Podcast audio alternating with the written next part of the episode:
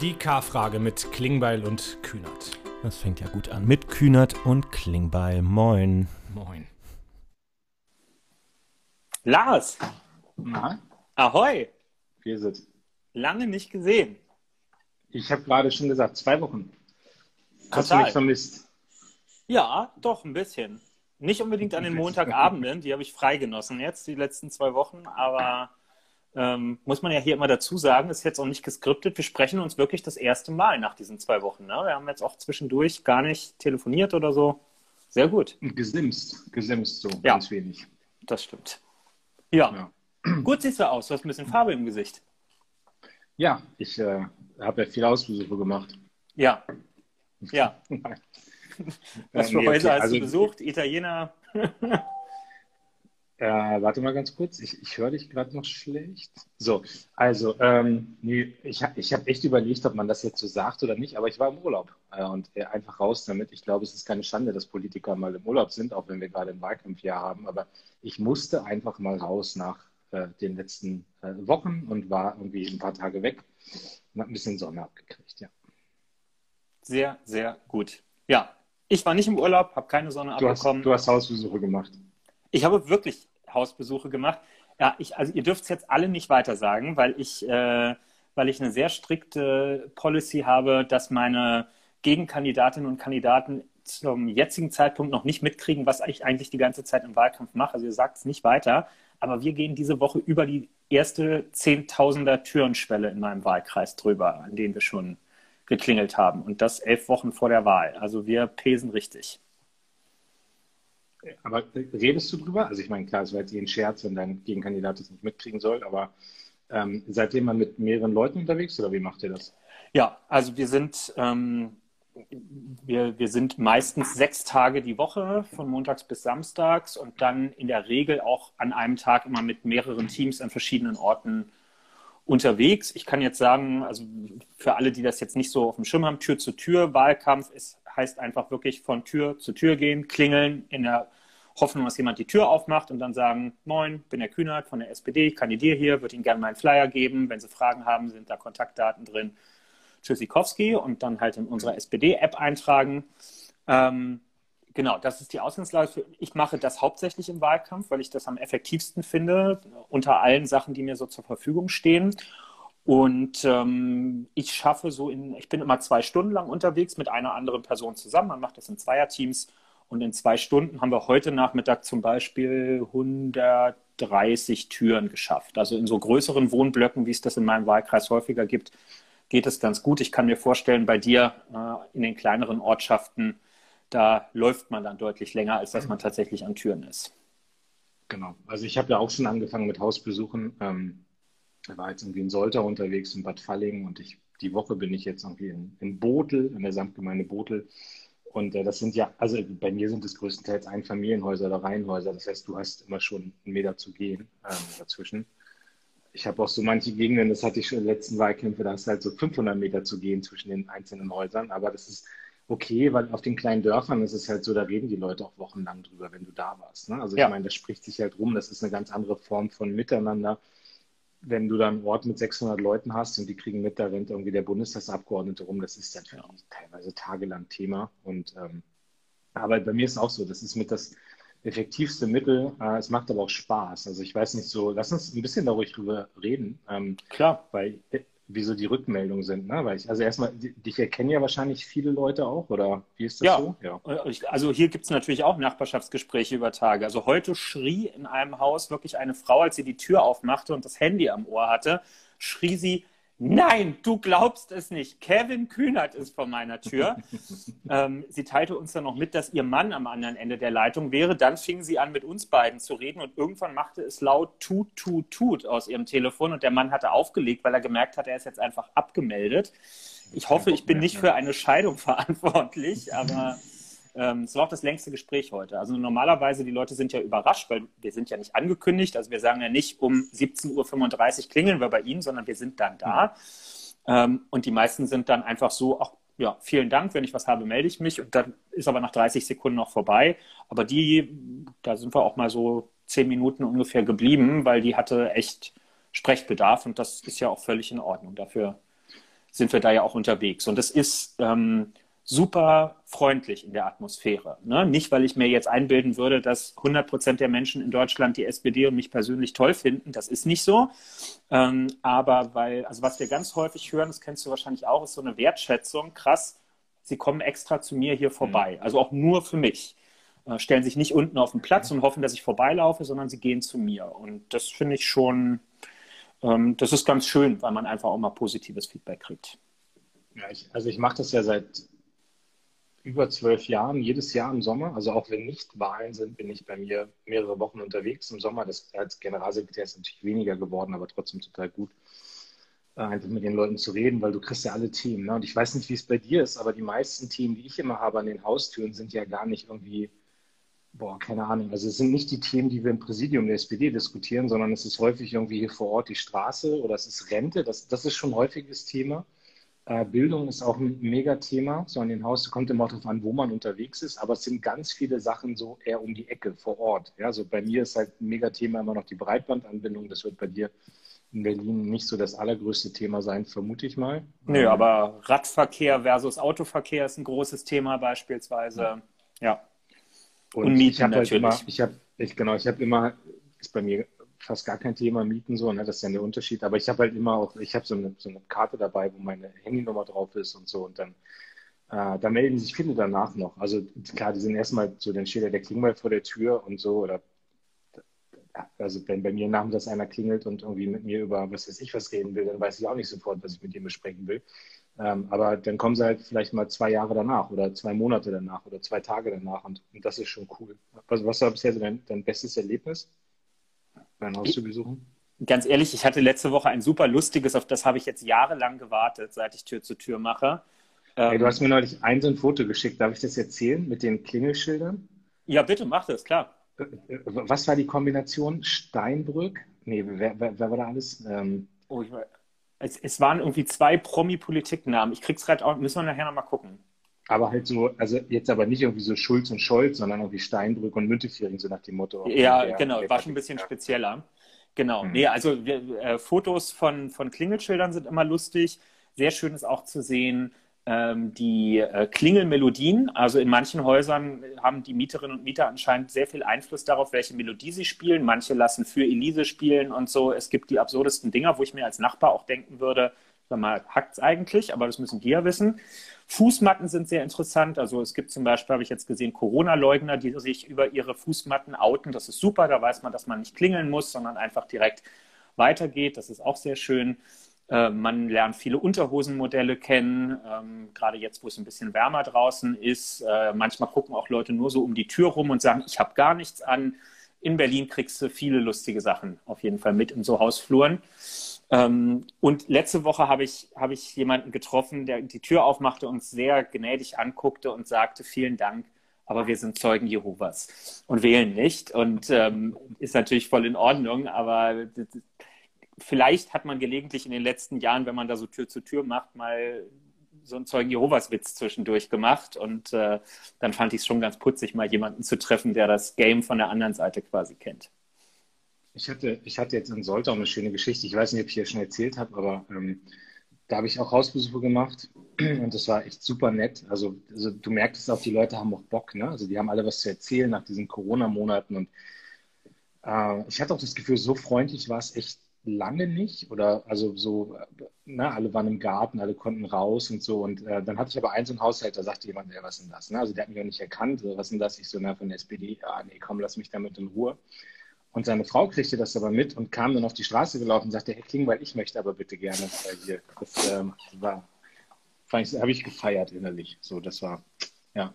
Und ich habe äh, letztes Jahr in Stemm, als ich Hausbesuche gemacht habe, habe ich dann gecheckt, dass Max Schmeling da gelebt hat. Und da gab es halt so eine Kneipe, wo Max Schmeling dann immer zum Jagen hingefahren ist. Und äh, also du erfährst auch viel. Ne? Du hast ja gerade gesagt, du bist auch immer mit einer Person unterwegs. Und ich würde sagen, ich kenne meinen Wahlkreis schon echt sehr gut. So mittlerweile also ne, du kennst auch nicht jeden Teil gleich. So, ich meine Heimatstadt Munster kenne ich gut, andere habe ich dann halt kennengelernt. Aber dadurch, dass ich das jedes Jahr mache und ich habe halt immer eine Person von vor Ort mit, also das ist dann mal der Ortsbürgermeister oder das ist mal der Feuerwehrchef oder die Chefin vom Sportverein oder whatever, ähm, Und die können ja echt zu allen Geschichten erzählen, ne? also wer da wohnt, was da passiert ist und so. Und das ist halt total spannend. Also du lernst den Wahlkreis auch nochmal massiv kennen und also auch Straßen, die man vorher nicht kannte, ne? obwohl du halt seit Jahren hier bist, aber da fährst du einfach nicht durch und so. Dann bist du damit Hausbesuchen. Also ich werde jetzt sehr viel machen über den Sommer. Ich bin noch wann, also ich bin jetzt äh, im Wahlkreis und bin dann, wie man da ja sieht hier, ähm, bin äh, jetzt die nächsten Tage sehr viel unterwegs und mache auch mit vielen Bundestagskandidatinnen und Kandidaten noch Hausbesuche. Also, und ich habe das Ziel rausgegeben, 10.000 in jedem Wahlkreis, aber dann bist du ja schon fast fertig. Ich mache ab jetzt Planübererfüllung für die anderen, genau. Ähm, ja, es ist wirklich so, man lernt Ecken vom Wahlkreis kennen, die man noch nicht so gut kannte. Man weiß manchmal auch, dass Leute bei einem leben, die man da aber noch nicht getroffen hat. Bei mir letztes Wochenende passiert, habe ich am Infostand äh, in, in Schöneberg äh, Iris Berben getroffen, ja, die ich bis bislang immer nur in irgendwelchen TV-Studios getroffen habe. Und jetzt habe ich sie am Supermarkt äh, beim Wochenendeinkauf gesehen immer auch eine sehr schöne Begegnung. Und Lars, beantworte ich mal bitte noch eine Frage von Florian. Der fragt nämlich, womit starte ich an einer Haustür? Also was sage ich den Leuten zum Anfang, wenn die aufmachen? Ähm, wie, wie, überbrückst du das, das peinliche Schweigen, was gegebenenfalls entsteht? Das ist, ist total schwierig und ich weiß auch, dass es Leute gibt, die nicht gut finden, was ich mache, aber ich sage einfach nur, schönen guten Tag oder moin. Ja, also, äh, mein Name ist Lars Klingwald, ich bin der SPD-Bundestagsabgeordnete und äh, darf ich Ihnen ähm, darf ich Ihnen hier was hier lassen mit Informationen so, ne? Und dann so und eigentlich siehst du dann immer schon, ob die irgendwie so reagieren, dass du sagst, wenn sie mal was loswerden wollen, da ist meine Telefonnummer drauf, da ist meine E-Mail, äh, melden sich oder haben sie jetzt was? Und länger mache ich es nicht. Also das ist so, ich, ähm, äh, also es gibt ja. ja. auch so, dass man sagt, so haben sich jetzt schon entschieden, ob sie zur Bundestagswahl gehen und so oder was ist das für sie das wichtigste Thema. Aber ich, ich habe, also ich würde für mich in Anspruch nehmen, ich habe ein Gefühl, sofort festzustellen, ob die Leute mit mir irgendwie doch eine Minute länger reden wollen oder ob man sagt, guck mal hier, ich bin der Lars, hier ist was. Die meisten kennen mich ja auch. Ne? Also ich meine, das wird ähnlich sein wie bei dir. Man hat dann irgendwie so ganz viele Sprüche, dass man sagt, oh, sieht man sie heute mal nicht im Fernsehen, sondern hier in der Haustür genau. und so. Ähm, so, aber die freuen sich darüber und dann ist gut. So, und wenn die was wollen, dann kommen die damit halt auch noch zwei Tage danach. Und ich, ich glaube, das Schlimmste wäre, wenn du denen dann noch sagst, ja, wir haben ein ganz tolles Wahlprogramm und da steht was zur Rentenpolitik drin und zur Pflege und, und zur ja. Bildungspolitik. Das entwickelt sich oder das entwickelt sich nicht. Aber ja. das Erste ist irgendwie so Kontakt, it's sein. It's about Menschenkenntnis, ja. Du hast einfach, also du hörst es doch im Hintergrund. Der Fisch brutzelt in der Pfanne, das Kind brüllt, der Hund bellt. Ähm, dann haben die Leute einfach gerade was anderes zu tun. Und das hast du nach der dritten Tür gemerkt, ob das gerade der Fall ist oder nicht. Genau.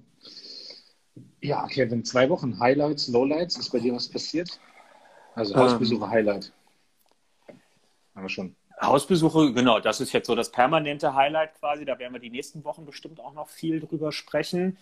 Ähm, ja, ansonsten klar, ich habe ein bisschen EM nebenbei geguckt, nicht super intensiv, aber es war jetzt eine ganz nette Untermalung einfach, weil man immer schön abends noch was. Für wen warst du gestern? Hast du? Mm, ich hatte auf England gehofft, weil ich vor Turnierbeginn England getippt habe und jetzt natürlich einfach wollte, dass mein Tipp aufgeht. Ähm, aber war jetzt emotional nicht so wahnsinnig tief involviert, muss ich sagen. Wie war es bei dir? England. Ich, keine Ahnung wieso. Ich musste mich, ich hatte irgendwie so eine, ich war in irgendeiner SMS-Gruppe, wo jemand wissen wollte, für wen man ist und dann intuitiv. Also es, eigentlich war es mir auch total egal. Also ich habe das gestern im Bayern-Trikot geguckt, ähm, das Spiel. Und ich gehe immer so ein bisschen danach, in welcher Mannschaft am meisten Bayern-Spieler sind. Aber da war. Aber Owen Hargreaves spielt ja überhaupt gar nicht mehr. Also. genau. Ja. Es äh, war, war glaube ich, ein Elfmeterschütze war von Dortmund, der mich getroffen hat. Aber gut, das ist das ist leider eine unschöne Diskussion heute geworden, will ich ja. vielleicht auch ganz kurz ansprechen, weil es für mich, ja. ähm, weil es für mich doch irgendwie auch ein bisschen zu den, also nicht nur ein bisschen, also ich weiß nicht, ob es jetzt mein Lowlight ist, aber ich finde, ähm, ich, ich war ziemlich bewegt. Ich weiß nicht, wie du sowas siehst, und ähm, aber als die deutsche Nationalmannschaft zum Achtelfinale da gekniet ist mit den, mit den britischen Spielern, ich fand schon, das war ein gutes Zeichen. Ich, generell war diese EM ja total politisch aufgeladen, also auch durch die ganze Debatte um die Regenbogenfahne und so. Und ich fand es einfach ein starkes Zeichen der Mannschaft, Manuel Neuer und andere, dass man sich da hinkniet, an die Black Lives Matters Bewegung erinnert. Und ich finde, das ist auch total gut, haben wir schon mal besprochen hier, wenn, wenn Sport eine Haltung hat und so weiter. Ja, und dann siehst du diese drei Elfmeterschützen, klar, alle schwarze Hautfarbe. Und ich habe gestern sofort instinktiv ja, gesagt, das auch. wird eine Debatte, das wird ja. eine Debatte. Und leider, leider, leider hatte ich recht, ja. Und wenn du diese ganzen Deppen und Idioten anguckst, die da heute unterwegs sind, ey, diese ganzen Nazis und Rassisten, ey, da, da zieht sie echt, also, ich, keine Ahnung, ich muss, ey, also ich finde sozusagen, solche Idioten machen den Fußball kaputt und ähm, ich bin total froh, dass die Verbände und dass die Vereine und dass Spieler, dass alle darauf reagiert haben. Aber du siehst einfach, wie tief dieses Denken noch verwurzelt ist bei Leuten und das schockt mich einfach, dass das dann intuitiv rauskommt bei denen, dass sie sagen, ja, sind halt die, die Schwarzen schuld, sondern und ähm, das, das macht gerade so ein bisschen die EM kaputt. Also ich meine, mal davon abgesehen, dass es eh irgendwie, wenn ich die 60.000 da im Stadion sehe, dann ist das auch immer noch ein mulmiges Gefühl bei mir, diese Bilder da von der Straße, als sie versucht haben, Wembley zu stürmen. So, ich glaube, da wird ganz viel, wird uns in den nächsten Monaten immer wieder dieses, ja, aber beim Fußball waren noch auch 60.000, wird uns entgegenkommen. Ähm, aber diese, diese ganze Situation dann nach dem Elfmeterschießen mit den drei Spielern total unschön, ähm, also ekelhaft sogar. Und ähm, ich frage mich dann immer, was macht das mit so einem 19-Jährigen, der da den letzten Elfmeter verballert, ja, und dann kriegt er noch eine Rassismusdebatte irgendwie an den Kopf. So, das ist doch, das, das kann Menschen kaputt machen, ja, und dass da die Leute immer noch in so ein Tenor mit einstimmen. Das war ja nicht einer, ne? da sind heute irgendwie äh, zig hundert draufgegangen und das finde ich echt beschämt. Ja, ich habe genau den gleichen Gedanken gestern gehabt, nachdem das Elfmeterschießen zu Ende war. Man kennt leider die Mechanismen zu gut, die dann in unseren Mehrheitsgesellschaften greifen, so wie sie immer noch da sind. Ähm, brauchen wir uns, glaube ich, nichts vormachen. Wäre da äh, eine deutsche Nationalmannschaft in einer vergleichbaren Konstellation in einem Finale gewesen, es hätte auch solche Diskussionen ähm, gegeben.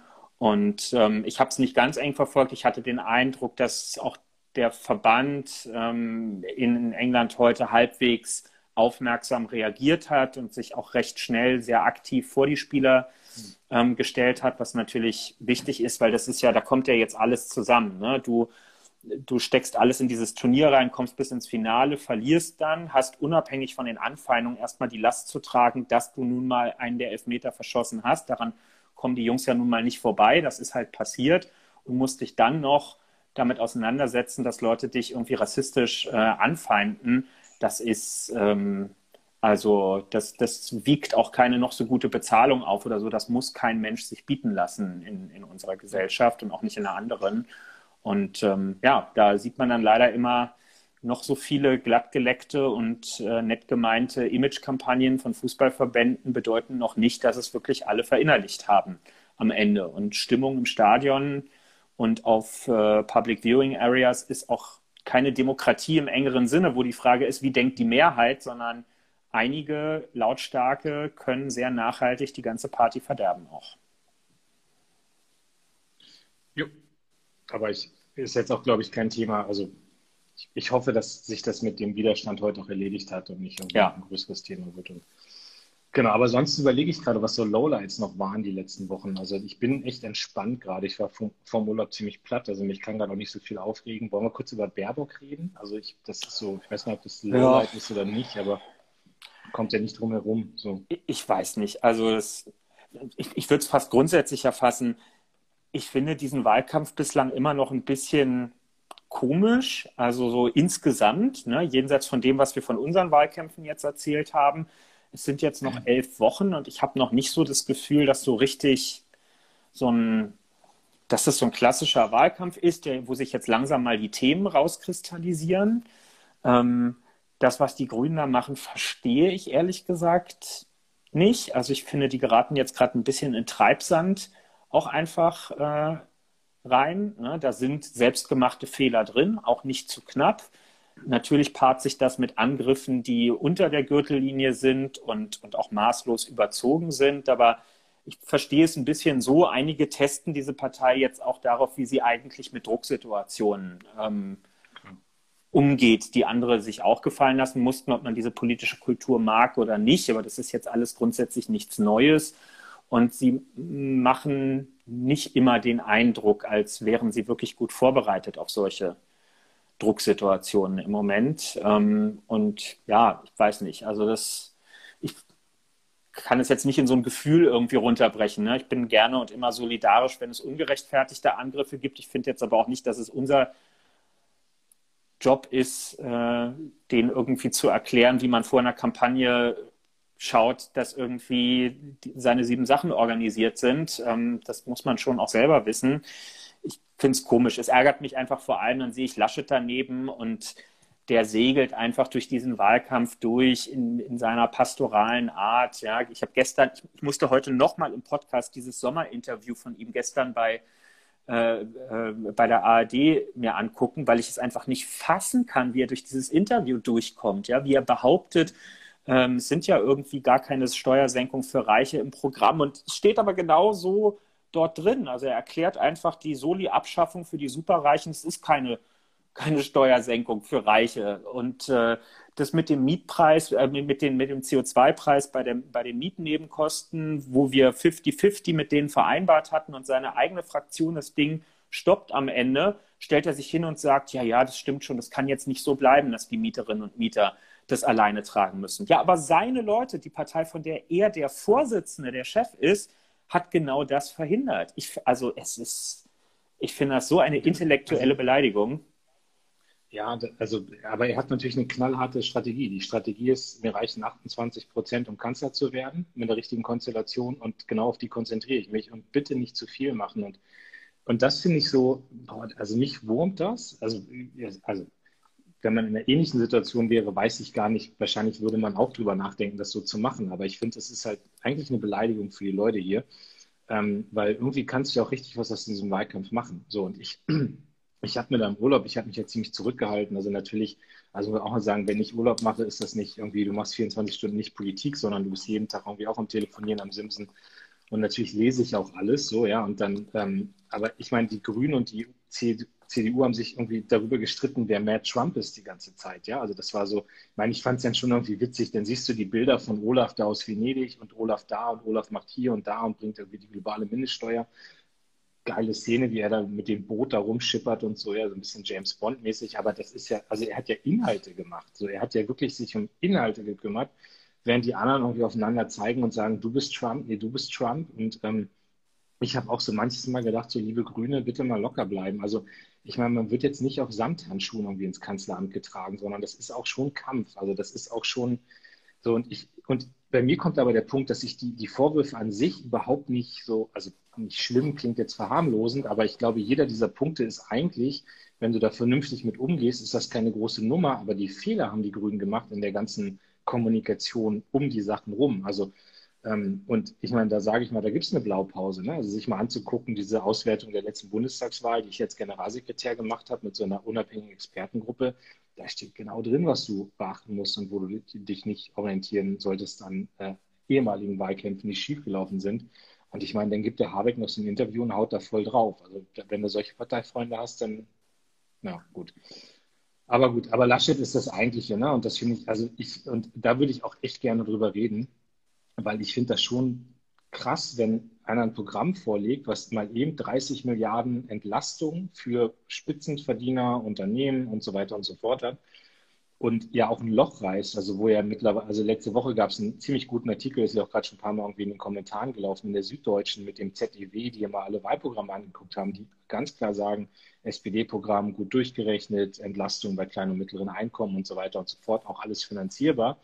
Und bei der CDU genau nicht. Ne? Da wird oben entlastet, nicht finanzierbar, keine Zukunftsinvestition. Also wirklich eine glatte Sechs, würde ich sagen, in der fachlichen Bewertung. Und dann stellt der Laschet sich dahin in diesem Sommerinterview und sagt, nee, Steuersenkungen sind bei mir gar nicht geplant. Also das ist, also, und da müssten die Journalisten scharenweise draufgehen und sagen, der lügt hier gerade die Leute an oder er, also gut, ob es Absicht ist oder ob es nicht weiß oder ob es vergessen hat oder ob ein Schlendrian ist, keine Ahnung was. Aber ja. will, will, man, dass jemand ein Land regiert, der nicht mal weiß, was er drei Tage vorher irgendwie der Presse vorgestellt hat bei einem der wichtigsten Themen? Also ich meine, da Absolut. weiß ich, das würde Olaf Scholz nicht passieren. Ne? So, das, Nein, ja. und das ist, und damit ist, muss man ja noch nicht mal sich positionieren, ob man jetzt die komplette Soli-Abschaffung richtig oder falsch findet. Das ist einfach, ähm, das ist einfach eine ähm, eine Verkleidung, die er, da, die er da anlegt. Er weiß, dass es unpopulär ist, beim Namen zu nennen, dass die vollständige Soli-Abschaffung bedeutet, dass absolute Topverdienerinnen und Verdiener mit mehr als 100.000 Euro äh, im Jahr einen Steuernachlass bekommen. So, womit begründet er das? Er sagt, na ja, aus meiner Sicht oder aus unserer Sicht als CDU-CSU wird das Verfassungsgericht ähm, das sowieso in den nächsten Jahren kassieren. Kann man jetzt lang und breit darüber diskutieren. Damit ist ja aber noch nicht die Frage beantwortet, wie man das denn, äh, wie man, wie man denn, was man für eine Haltung ähm, zur gerechten Besteuerung von sehr hohen Einkommen und Vermögen hat. Man könnte ja sagen, ich glaube nicht daran, dass wir den Soli noch lang erheben können, aber ich schließe mich der Meinung der SPD an und finde, für Menschen mit sehr, sehr hohen Vermögen könnten wir doch in Höhe von 1% im Jahr eine Vermögenssteuer in Deutschland wieder einführen. Das ist rechtssicher, ja, da kommt, das ist jetzt nicht wie ein Soli, wo man sagen kann, Mensch, muss der nicht irgendwann mal wieder weg, sondern den gab, das gab es auch schon mal in Deutschland, das könnte man doch tun. Aber er weicht ja dieser Grundsatzfrage aus, wie er eigentlich mit hohen Einkommen und Vermögen umgehen möchte und äh, was die auch zu stemmen haben rund um die Bewältigung ähm, dieser Nach-Corona-Zeit jetzt. Und das ist das Unpolitische einfach ähm, dabei. Soll er eine andere Antwort haben als wir? Deswegen sind wir in unterschiedlichen Parteien geschenkt. Ja, aber so zu tun, als sei das gar keine politische Entscheidung, sondern das würde sich juristisch alles von alleine ergeben, ja, dann brauchen wir gar keinen Bundeskanzler Armin Laschet am Ende, weil dann sagt ja anscheinend sogar er selbst, das Bundesverfassungsgericht soll bitte die Politik in Deutschland äh, machen. Und ehrlicherweise konnte man in den letzten Jahren ja eh den Eindruck bekommen, dass die CDU damit ganz zufrieden ist, wenn alle schwierigen Entscheidungen am Ende das Bundesverfassungsgericht klärt weil hier gerade jemand auch schreibt, sind die Medien schuld und so. Nee, das war, das war gar nicht so gemeint. Ich, ich, ich, wünsche mir, dass wir alle darüber reden und wir alle haben das ja auch in der Hand. Ne? Also ich meine, du hast auch in der Hand, also jeder von uns hat in der Hand, ob man bei Twitter zu dem Thema twittert oder dazu oder bei Facebook oder keine Ahnung was. Also ähm, und weißt du, also ich stelle mir schon einen Wahlkampf auch vor, also es sind jetzt noch 75 Tage bis zur Wahl. Ähm, und es gibt ja ein paar heiße Themen, über die wir reden sollten. Ne? Also die Frage, wie man Klimaschutz richtig macht, die Frage, wie wir bezahlbares Mieten irgendwie hinkriegen und wie wir Wohnraum schaffen. So, das ist, du hast vorhin gesagt, bei dir eine mega Frage.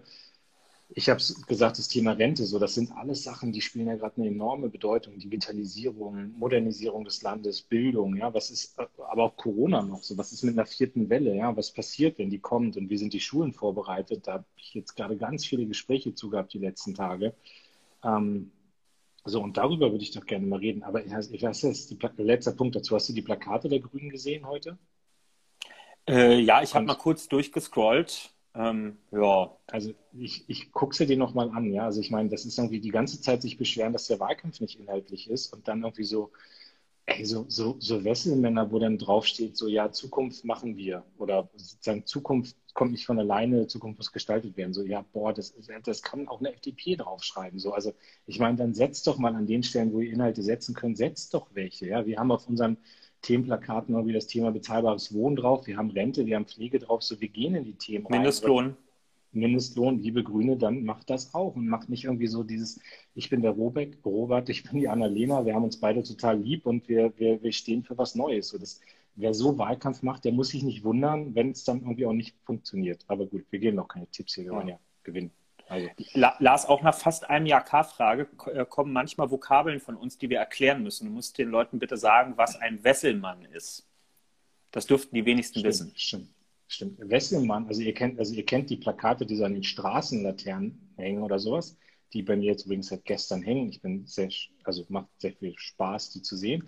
Ähm, und Wesselmänner sind diese großen, ähm, diese großen Stellflächen, äh, die, ähm, boah, ich, was gibt es da einen Begriff für oder sowas, aber das sind, ich weiß ja nicht, wie das Format ist, aber das sind echt so eine Klopper, die dann irgendwo rumstehen und wo dann auch. Das ist so Handballtorgröße, ne? Also. Ja, noch größer. Also wahrscheinlich sogar ein bisschen mehr, ja. ja. Und äh, die kommen irgendwie ab Mitte August oder sowas. Und dann gibt es, also ich weiß nicht, ob machst du selbst welche als Bundestagskandidat oder Berlin ist ja zugekleistert mit den Dingern, ne? Da ja, wir, nicht so viel Sinn. Genau, und wir wählen ja alles auf einmal. Wir wählen ja auch das Berliner Abgeordnetenhaus und unsere Bezirksparlamente. Und bei uns wird es so sein, wir machen Plakate gemeinsam. Also in, in meinem Bundestagswahlkreis sind sieben Wahlkreise zum Berliner Abgeordnetenhaus. Und immer dort vor Ort, in diesen Nachbarschaften, bin ich dann zusammen mit der Person, die dort für unser Landesparlament kandidiert und mit meiner Bezirksbürgermeisterin, auch von der SPD, sind wir immer zu dritt drauf, weil wir halt gesagt haben, das ist doch, also wenn jetzt neben den vielen unterschiedlichen Parteien auch noch die verschiedenen Ebenen anfangen, eigene Kampagnen zu fahren und einen Tag klingelt der Kühnert und sagt, hallo, ich bin Ihr Bundestagskandidat von der SPD und am nächsten Tag klingelt jemand und sagt, hallo, ich bin Ihr Abgeordnetenhauskandidat von der SPD. Naja, also die, die Leute drehen ja durch am Ende. Äh, was ich von denen möchte, sind fünf Stimmen für die SPD am 26. September. Also machen alle mit allen für alle Wahlkampf und das ist, glaube ich, der einzige Weg, wie es funktioniert. Keine Ego-Show. Und äh, wann hängt ihr Plakate auf, also diese normalen Straßenplakate? Äh, am 2. August-Wochenende, also sechs Wochen vor der Wahl. Das ist in Berlin immer, es ist, scheint ja sehr unterschiedlich zu sein. Ich habe bei, bei Jessica, meiner Nachfolgerin als Juso-Vorsitzender, auch schon gesehen in Bonn, da hängen auch schon die äh, Plakate seit zwei Wochen jetzt oder so. Es ist ja eine kommunale Aufgabe zu regeln, wann man aufhängen darf. Bei uns halt erst etwas später. Ja, bei uns, wie gesagt, seit heute, beziehungsweise gestern durfte schon plakatiert werden. Hat aber auch mit der Kommunalwahl zu tun, die zwei Wochen vorher ist. Und dann hat das Land gesagt, dann könnt ihr die Bundestagsdinge auch schon mit aufhängen, weil sonst haben wir gar keinen Platz an den Laternen. Ja. Und ähm, es ist sehr komisch, du wirst es ja zum ersten Mal erleben, aber es ist sehr komisch, immer so das, sein Gesicht da hängen zu sehen. Ähm, aber ich, ich muss eins sagen, also ich, äh, also ich weiß ja auch, wir haben ja dieses Knallrote und da gab es ja auch durchaus welche, die mal gesagt haben, boah, ist das, also funktioniert das und so, aber du siehst die Dinger auf 100 Meter Entfernung. So, und gerade wenn ich, also ich habe das heute wirklich hier live getestet, ich bin aus Berlin in den Wahlkreis gefahren, ähm, du siehst hier auf 100 Meter Entfernung. Und wenn ich mir jetzt vorstelle, bei mir hängen jetzt bald die Kommunalwahlplakate der Parteien, dann hängen die Bürgermeisterkandidatenplakate, die Landratskandidatenplakate und die Bundestagskandidatenplakate. So, und dann ist da irgendwie mein Gesicht dazwischen und dann kannst du schon sagen, hier das rote, so, Wiedererkennung. Also ich, äh, ich, und das Witzige ist ja, mittlerweile machen ja Grüne und äh, FDP machen auch schwarz-weiß. Also, ne. Ja. Nee, ich freue mich, äh, freu mich auch, wenn sie hängen und ich will noch beantworten, weil, weil gerade noch gefragt wurde, bringen eigentlich Plakate was in Zeiten von Social Media? Ich glaube, das kann man fast unabhängig davon beantworten. Ähm, es, keine Wahl wird wegen Plakaten entschieden am Ende. Ja, aber ähm, du kannst mit schlechten Plakaten kannst du eine Wahl verlieren. Also wenn du die falschen Schwerpunkte setzt, wenn du eine Bildauswahl hast, bei der sichtbar wird, dass du irgendwie gar keine Ahnung hast, wer, wer die Leute vor Ort sind und wie die so leben. Ähm, und ähm, es ist auch einfach so, wenn, wenn man keine Plakate aufhängt, kommt häufig, also wenn Plakate hängen, heißt es häufig, warum denn so viele und der ganze Müll, hängst du keine auf, sagen die Leute, die glauben wohl, sie müssen gar keinen Wahlkampf machen und denken, sie haben den Wahlkreis schon gewonnen. Also es geht auch einfach, ähm, ich finde, es gehört einfach dazu, wenn man sich zur Wahl stellt und äh, die Leute am Ende unsere Namen vor sich haben in der Wahlkabine. Es ist unser Job dafür zu sorgen, dass die an möglichst vielen Gelegenheiten die Chance hatten, uns kennenzulernen. Da geht es ums Programm, aber da geht es auch darum, das Gesicht zu zeigen, damit man uns auf Straßen, Marktplätzen und so weiter wiedererkennt ansprechen kann und sagen kann, Sie sind doch der Klingbeil, der Kühnert, wer auch immer, und ich hätte jetzt mal eine Frage. Also sich nicht verstecken. Ich glaube, darum geht es einfach. Genau. Und ich, also ich glaube, ich bin sogar noch ein bisschen positiver als du, was Plakate angeht, weil am Ende ist es ja so ein Gesamtbild. Ja, also wenn du sagst, du hast ihn schon mal getroffen, der war guter, ist ein guter Politiker, der wird nochmal in Erinnerung gerufen durch so ein Plakat. Das Plakat ist vielleicht auch stimmig, das ist freundlich, so. Ähm, so, ich glaube, dass am Ende ruft das was hervor bei den Menschen. Und deswegen, ja, ich, ich weiß auch, wenn du 100 Leute sagst, würden die alle sagen, Wahlplakate haben keine Wirkung. Die Wahrheit ist aber, sie haben eine Wirkung. Und, ähm, und weil jetzt gerade jemand auch noch sagt, aus Umweltgründen ist das mit den Plakaten nicht so gut, äh, da kann ich euch sagen, da haben wir darauf geachtet als SPD, dass wir dass wir wirklich auch äh, zertifizierte Sachen da haben. Also wir haben mit der Druckerei doch vorher drüber geredet und das ist alles, das, ich jetzt frage mich nicht nach dem Fachbegriff, aber da haben wir natürlich darauf geachtet, dass das nicht irgendwie einfach nur Müll produziert wird und das, äh, also die ökologische Dimension ist mitgedacht. Genau. Ich habe jetzt habt ihr eure eigenen Plakate in den privaten Räumen aufgehängt? Nee, habe ich nicht. Also. Nein. Also ich habe ich hab noch, hab noch Plakate aus allen meinen Wahlkämpfen. So, das ist, das hebst du dir auf, das ist ja eine schöne Erinnerung, aber ich habe die nicht irgendwo hängen oder sowas. Nee, absolut nicht. So, ich glaube, wir müssen mal, äh, also Lowlights, Highlights haben wir Highlight für Urlaub und Hausbesuche und Lowlight haben wir jetzt genug drüber geredet, aber ich glaube, wir müssen halt zur K-Frage kommen. Ich glaube auch. Ich weiß gar nicht, wer heute da ist. Also Bianca habe ich auf jeden Fall am Anfang gesehen, die ist definitiv drin. Habt ihr eine Buchempfehlung zum Thema Wahlkampf? Ich habe gerade noch mal Höllenritt von Frank Strauß gelesen, kann ich nur empfehlen, das ist ein nettes Buch. Also ich würde ja, meine Buchempfehlung für den Wahlkampf ist, lest keine Bücher, sondern macht Wahlkampf. Aber gut, das, äh, ja, gut. Oder lest was Schönes, wo man mal auf ganz andere Gedanken kommt. Kurzgeschichten ja. von Doris Dörrie oder so. Was ist denn das für eine K-Frage? Ich habe das Gefühl, wir werden hier nicht ernst genommen. Ich glaube, die ist von äh, Klammrot. Der hat vorhin schon gefragt, wann die K-Frage kommt. Boah, ähm, die K-Frage. Also die K-Frage lautet, was ist das Wichtigste in eurem Gefrierfach? Was darf da drin niemals fehlen? Oh Gott. Also ich bin ja Eis, Eiswürfel. richtig, genau. Da können wir uns sofort drauf einigen. Die braucht man nämlich auch, wenn man nicht kocht zu Hause. Also Eiswürfel insbesondere für Averna natürlich. Äh, Ich bin ja offizieller Handelsvertreter der Firma Amaro Averna in Deutschland seit vielen Jahren. Äh, Und mache ich auch hier ganz unverhohlen Schleichwerbung. Ähm, ja, Eiswürfel. Hm. Und sonst? Ich gehe gerade so durch, was in meinem Tiefkühler drin ist. Also ich, also ich muss zugeben, da ist immer irgendwie eine Pizza drin. Das versuche ich eigentlich zu vermeiden, aber die ist da schon drin. Das ist nicht so gut. Ähm, und ich habe, glaube ich, immer so Fisch da drin, so Garnelen oder Lachs oder sowas. Aber bist du, kochst du? Nein, Bist du so ein. nein, Nee, überhaupt gut, nicht. Ich, Ich habe dafür keine Begeisterung. Ja, es gibt Leute, die haben ein Talent fürs Kochen. Es gibt Leute, die, deren Beruf ist es zu kochen. Die sollen das gerne tun. Ja, dafür bezahle ich dann auch gerne. Ähm, warum soll ich mich damit quälen? Weil ich empfinde es wirklich als Qual. Also macht mir keinen Spaß. Also ich koche ja sehr gerne. Ähm, also insofern sind bei mir auch immer so Sachen drin, also Brokkoli oder, aber das Wichtigste würde ich wirklich sagen, ich, ich stehe total auf Eiswürfel. Ich mag Eiswürfel. Also ein Getränk wird durch Eiswürfel sofort besser. Hm. Und wenn jetzt gerade so, wenn es so warm ist draußen, dann irgendwie schön Wasser mit Eiswürfeln und Limette und so ist schon geil. Oder Averna bei dir. Ich habe, glaube ich, habe noch nie Averna getrunken. Nein, nicht im Ernst. Okay, dann müssen wir das mal Was ist denn machen. das? Das ist, Also ein ist Sizil das so, ist ein sizilianischer Kräuterschnaps. so Beziehungsweise es- Jägermeister oder was? Nein, Ist milder. das, ist, das, ist das eher so ein Jägermeister oder eher ein.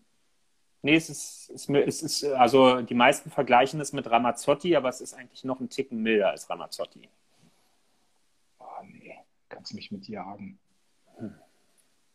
Also K-Frage ist sehr schnell geklärt jetzt irgendwie mit Eiswürfeln, ne? Ja, ich weiß nicht. Also ich, es liegen hier Sachen in diesem Kühlfach drin, aber die sind halt nicht von mir, sondern von meinen Mitbewohnern. Ähm, keine Ahnung, was die da einfrieren. Manchmal hast du Sachen seit Jahren im Kühlfach drin. Äh, Ja, ich möchte auch nicht wissen, was das ist alles. Gerade in so Tupperdosen, die so ganz weit hinten irgendwo da drin sind. Ich weiß auch, hin und wieder muss ein Kühlfach enteist werden. Tja, Wie bist du denn auf Averna gekommen?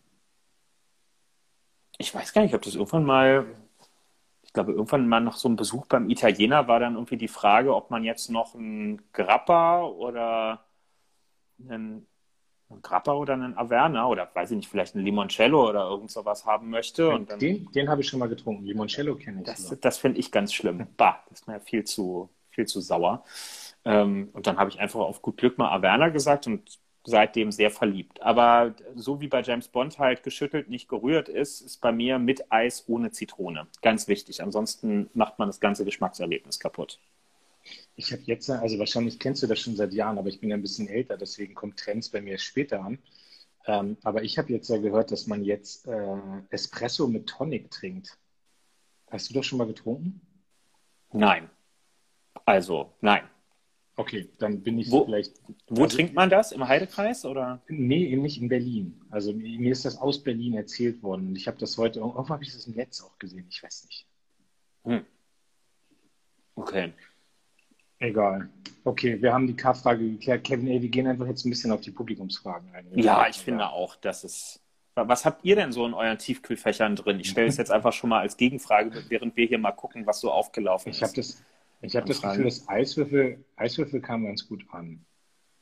Ähm, macht Olaf eine Niedersachsen-Wahlkampftour? Da, damit fange ich mal an. Ja, Olaf macht, äh, also Olaf ist gerade wahnsinnig viel unterwegs. Er war jetzt in Rheinland-Pfalz, er war jetzt schon in Niedersachsen. Er kommt auch nochmal nach Niedersachsen. Also er macht viele verschiedene Termine jetzt im ganzen Land. Ähm, Und insofern wird er auch in Niedersachsen unterwegs sein. Ich hoffe natürlich auch, dass er bei mir in den Wahlkreis kommt, aber ich weiß es noch nicht. Ähm, ich nehme einfach Fragen raus. Nimm du dir auch welche, wenn irgendwas ist, ne? Ja, hast du immer noch nicht eine Wohnung gefunden, Kevin? Nein, habe ich nicht, aber die Hoffnung stirbt zuletzt. Aber Aber sie woran stirbt. liegt das denn? Du machst jetzt so viele Hausbesuche. Du müsstest doch eigentlich sehen, wo was frei ist, oder?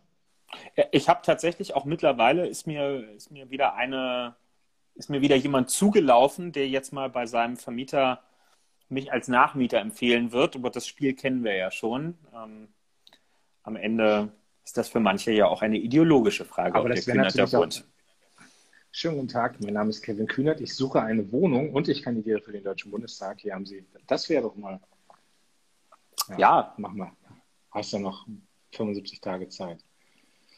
Ähm, so, kommt Olaf mal in die K-Frage?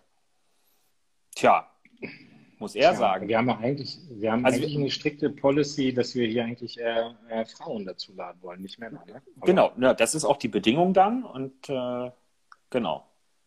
Was, vielleicht ist er auch irgendwann, vielleicht ist, taucht er hier einfach irgendwann mal montags alleine auf und wir sind gar nicht da. Und ihr seid dann alle ja. überrascht. Mal gucken. Also mein Espresso-Ding hier funktioniert ganz gut in den, in den Kommentaren. Oh, hier, hier hat jemand gerade gefrorene Himbeeren geschrieben. Das muss ich auch sagen. Die habe ich auch immer im Tiefkühler. Gefrorene Bio-Himbeeren. Super lecker. Kannst du dir mit ein bisschen Buttermilch äh, direkt in diese, in diese Mixer reinmachen und hast gleich ein schönes Getränk. Okay, ich sehe, sehe, die Begeisterung in deinen Augen. Aber gefrorene Himbeeren sind König, das ist schon so. Uiuiui. Ui, ui. Hat Kevin jetzt wenigstens eine Türklinke, ist auch schön. Frechheit. Wann seid ihr das nächste Mal in München? Äh, ich, ich, war gerade bin... letzte Woche digital in München bei Sebastian Roloff, der im Münchner Süden für den Bundestag kandidiert. Wir haben eine schöne Stunde über Mietenpolitik gesprochen. Sehr gut. Ich bin im August, bin ich zwei Tage in Bayern unterwegs und ich bin dann nochmal wieder, glaube ich, in München. Also ich bin vor der Wahl noch zwei, drei Mal in Bayern unterwegs.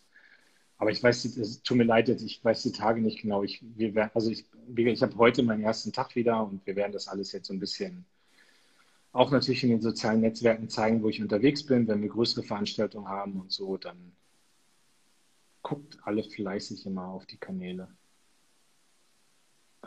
Kevin droht die Obdachlosigkeit. Nein, das glaube ich nicht, ne? Nö, ich, ich muss ja hier nicht raus. Das ist nicht das Problem. Aber ich finde, nach das zehn Jahren spannend. kann man auch mal woanders leben. Gewinnt man beim Haustürwahlkampf auch neue Mitglieder? Ähm, Hast du schon mal ein neues? Also ich überlege jetzt gerade, ob ich in in zwölf, 13 Jahren habe ich noch nie ein neues Mitglied an den Haustüren gewonnen. Also ich will nicht ausschließen, dass später mal jemand vielleicht durch einen solchen Erstkontakt dann auch sich mit der sozialdemokratischen Idee auseinandergesetzt hat und irgendwann mal beigetreten ist. Aber ich kann mich nicht erinnern, dass ich habe auch gar kein Beitrittsformular dabei, wenn ich äh, an den Haustüren unterwegs bin. Also. Hm.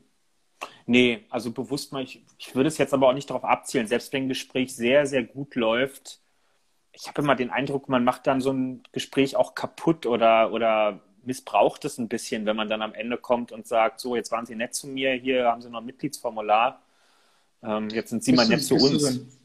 Bist du so ein Werber? Also bist du jemand, der, gut, ich weiß natürlich eine Phase, da habe ich dir auch mal einen Toaster geschenkt, da hast du sehr viele Leute in die SPD geholt, aber ich, ähm, also ich gebe zu, auch wenn das vielleicht schlecht ist als GS, aber als Generalsekretär, ähm, ich bin nicht, ich freue mich immer, wenn ich Leute von Ideen überzeuge und denke, den Rest werden sie gehen. Aber ich, ich bin nicht so, dass ich dann am Ende eines guten Gesprächs, jetzt mal egal, ob es an der Haustür oder im Infostand oder wo immer ist, ist nicht meine erste Botschaft, tritt man der SPD bei. Also ich, das ist eher so bei der zweiten oder dritten Begegnung, man mit jemandem zu tun hat oder sowas, ne? dass man sagt, ey, sag mal, eigentlich passt du doch ganz gut zu uns, hast du mal drüber nachgedacht. Aber also ich kenne auch Leute, bei denen ist das so die erste Botschaft, das mache ich nicht. Ich weiß nicht, wie es bei dir ist. Nee, finde ich auch. Also unsere ehemalige Generalsekretärin Katharina Barley hat ja immer den Satz geprägt, man sollte immer ein paar äh, Mitgliedschaftsformulare bei sich tragen. Äh, Gerüchte halber hat sie, glaube ich, sogar mal irgendwo auf dem Rollfeld eines Flughafens äh, Neumitglieder geworben. Manche haben da einfach ein Händchen für. Ähm, ich glaube auch, wenn man, wenn man gute Gespräche hatte, wenn man Leute überzeugt hat, inhaltlich, dann kommen die im Zweifel auch selber irgendwann auf die Idee, diesen Schritt zu gehen. Man muss dann nicht immer noch mal mit der Zaunpfahlfabrik einmal ein, über die Rübe ziehen am Ende. Das, das verstehen die schon selbst. Und mein Eindruck ist auch in meinem Umfeld, die meisten Neueintritte kommen von Mitglied zu Neumitglied ähm, zustande, so im Freundeskreis, ne? wo, wo man auch eine hohe Glaubwürdigkeit irgendwie genießt, wenn da Leute sagen, du, ich bin in der SPD und ich finde das im Großen und Ganzen ganz korrekt, was ich da erlebe und die Leute, die ich treffe, und ich glaube, du könntest da auch mitmachen, das hat doch die größte Bedeutung für viele und nicht so sehr, ob jetzt der, wenn der Generalsekretär der SPD sagt, kommen sie alle in die SPD, ist eine gute Partei, hält sich der Überraschungsfaktor halt auch ein bisschen in Grenzen, ehrlicherweise. Mhm. Du, ein, ein, Thema ist jetzt äh, wie immer nicht abgesprochen, aber ein Thema, was jetzt hier ganz häufig kommt, sind so diese ganzen Koalitionsfragen, ne? also Deutschland-Koalition, mhm. Schwarz-Grün. Ähm, ich bin da ja, ich bin da ja irgendwie immer sehr klar und sage, mir geht es jetzt um eine starke Sozialdemokratie und ich halte diese ganzen Koalitionsdebatten für, für Quatsch. Ähm, so ich, also ich meine, wir haben vorhin irgendwie ganz viel darüber geredet, dass man jetzt wegkommen muss von diesen Personendebatten und wer da irgendwie wie seinen Lebenslauf geschrieben hat, sondern über Inhalte zu reden. Und ich, also ich weiß nicht, wie es bei dir ist, ne? So, ich meine, ich, aber ich bin ja, also so eine Deutschland-Koalition, ich sehe das skeptisch, also total skeptisch. Ja, aber ich, ich habe mir vorgenommen, in diesem Wahlkampf jetzt über eine starke Sozialdemokratie zu reden und glaube, dass jede Koalitionsdebatte eine solche Diskussion, wofür steht die SPD, also nochmal bezahlbare Mieten, höhere Löhne, stabile Renten, dass eine Koalitionsdebatte das abwirkt. Deswegen, ich verstehe, dass ihr da ganz viel zu fragt und dass ihr das wissen wollt, aber also mein Wunsch wäre echt, lass uns mal über andere Sachen äh, reden als über Koalition. Und je stärker die SPD wird, desto, desto besser ist das für die nächste Koalition. Ja, ich würde mal sagen, bei einer Koalition, das ist ein bisschen ja auch eine Haltungsfrage. Und ähm, ich finde, Parteien sollten Sachen versprechen, wenn sie wirklich sicher sind, ähm, dass sie das auch durchhalten können am Ende.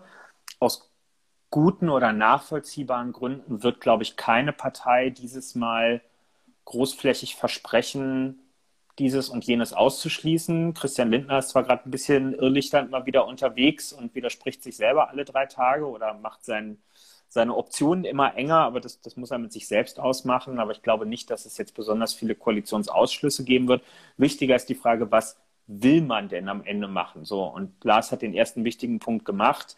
Je bunter die politische Landschaft wird, desto klarer muss die Ansage sein, findet doch erstmal für euch raus, wen ihr wirklich stark haben wollt in der Regierung. Ja, und seht zu, dass diese Partei dann auch stark gemacht wird, damit man nicht an ihr vorbeikommt, wenn es um die Regierungsbildung äh, am Ende geht, damit wir nicht mit Schwarz-Grün aus der ganzen Nummer ähm, rausgehen beispielsweise. Ja, das, äh, das wäre ja schon mal äh, ein Anfang. So und ansonsten sehen wir in Zeiten von Dreierkoalition gibt es immer ganz, ganz viele Optionen. Ja, es kann gut sein, dass wir am Wahlabend drei, vier verschiedene Koalitionsoptionen haben, die im Raum stehen, dann wird es Gespräche geben. Wir haben das ja jetzt in Sachsen-Anhalt auch gesehen. Es geht dann bunt durcheinander.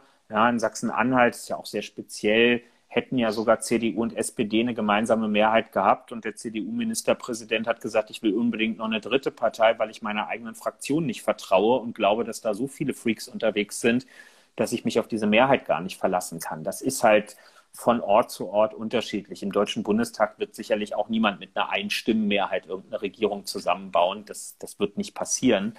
Ähm, so, also, und welche Parteien uns näher stehen und welche nicht. Naja, also Ziel ist, dass die Union aus der Bundesregierung rausfliegt und ich finde, Christian Lindner hat mindestens mal als Person keine keine Bewerbungsunterlagen eingereicht in den letzten Jahren, bei denen besonders viele Leute Hurra schreien würden, wenn er der nächsten Bundesregierung angehört, ganz egal mit wem.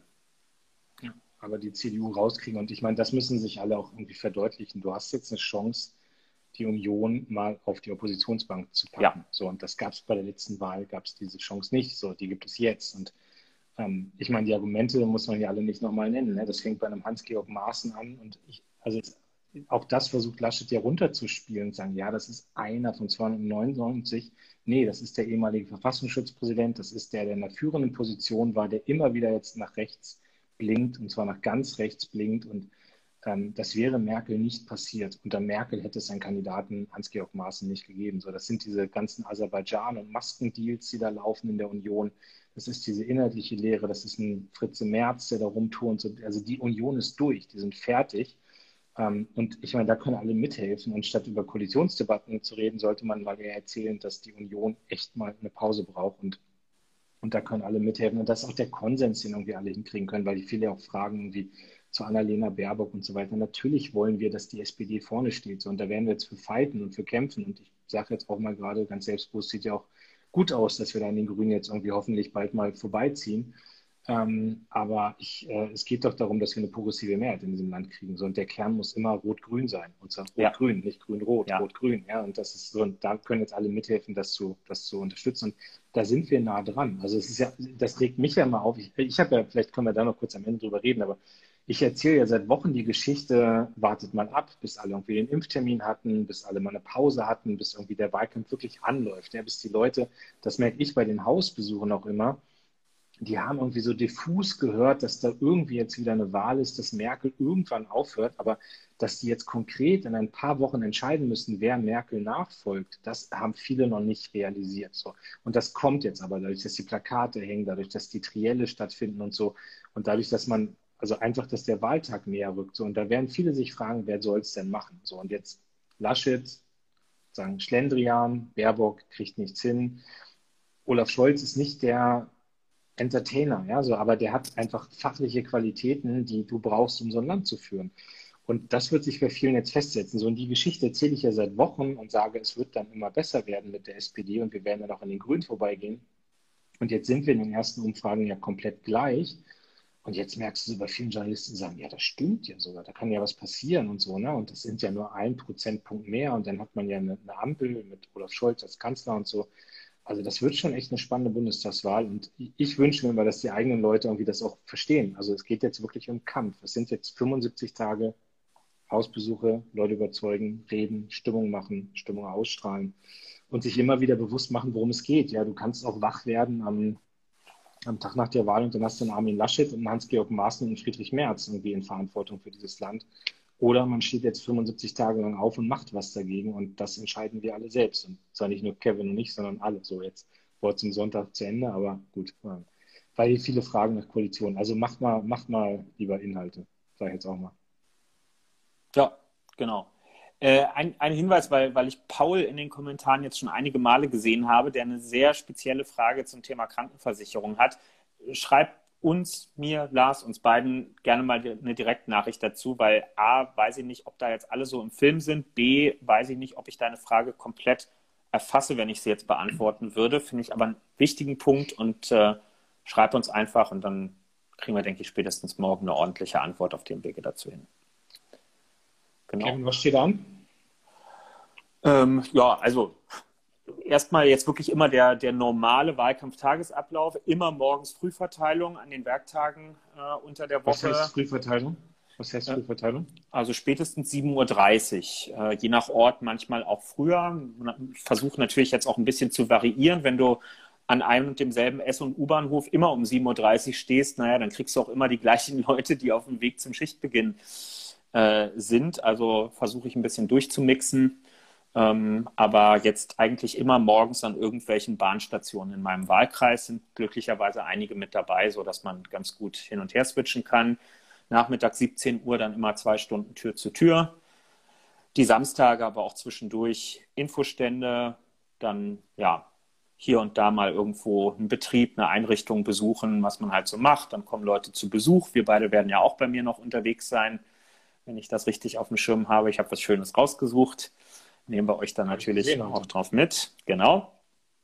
Ähm, ja, also so laufen die Tage ab und ansonsten versuche ich natürlich ein paar überregionale Sachen zu machen mit Kandidatinnen und Kandidaten bundesweit digital und halt meine Themenbereiche, für die ich im Parteivorstand zuständig bin, so äh, zu bespielen, ähm, dass, dass man mitkriegt, was die Position der SPD ist, diskutiere viel über Wohnungspolitik mit Leuten von anderen Parteien, um klarzumachen, was unser Standpunkt ist und wie der sich unterscheidet. So, und ich vermute, bei dir kommt noch ein Faktor ganz maßgeblich hinzu und das ist jetzt äh, eben der ganze technische Wahlkampfablauf, Veranstaltungen, Plakat rein. Vielleicht kannst du dazu auch noch was sagen, weil die Frage auch einige Male kam. Die Grünen haben heute ihre Plakate vorgestellt, aber wann stellt denn die SPD ihre Plakate eigentlich vor? Frage auch, wir machen das bald. So, mehr will ich jetzt noch gar nicht sagen. So, wir haben jetzt alle irgendwie so einen Druck, da die Plakate vorzustellen. So, wir, wir stellen die rechtzeitig auf, bevor wir sie aufhängen. Also jetzt die, die normalen Plakate haben wir schon vorgestellt. Äh, jetzt geht es um die Wesselmänner und so, das machen wir bald. Ähm, aber sind wir jetzt dran und kommt dann auch wieder die nächsten Tage. So, und also bei mir ist in der Tat, ähm, ich habe also drei Jobs jetzt gerade zu tun. So, das eine ist diese ganze Frage Wahlkampfleitung.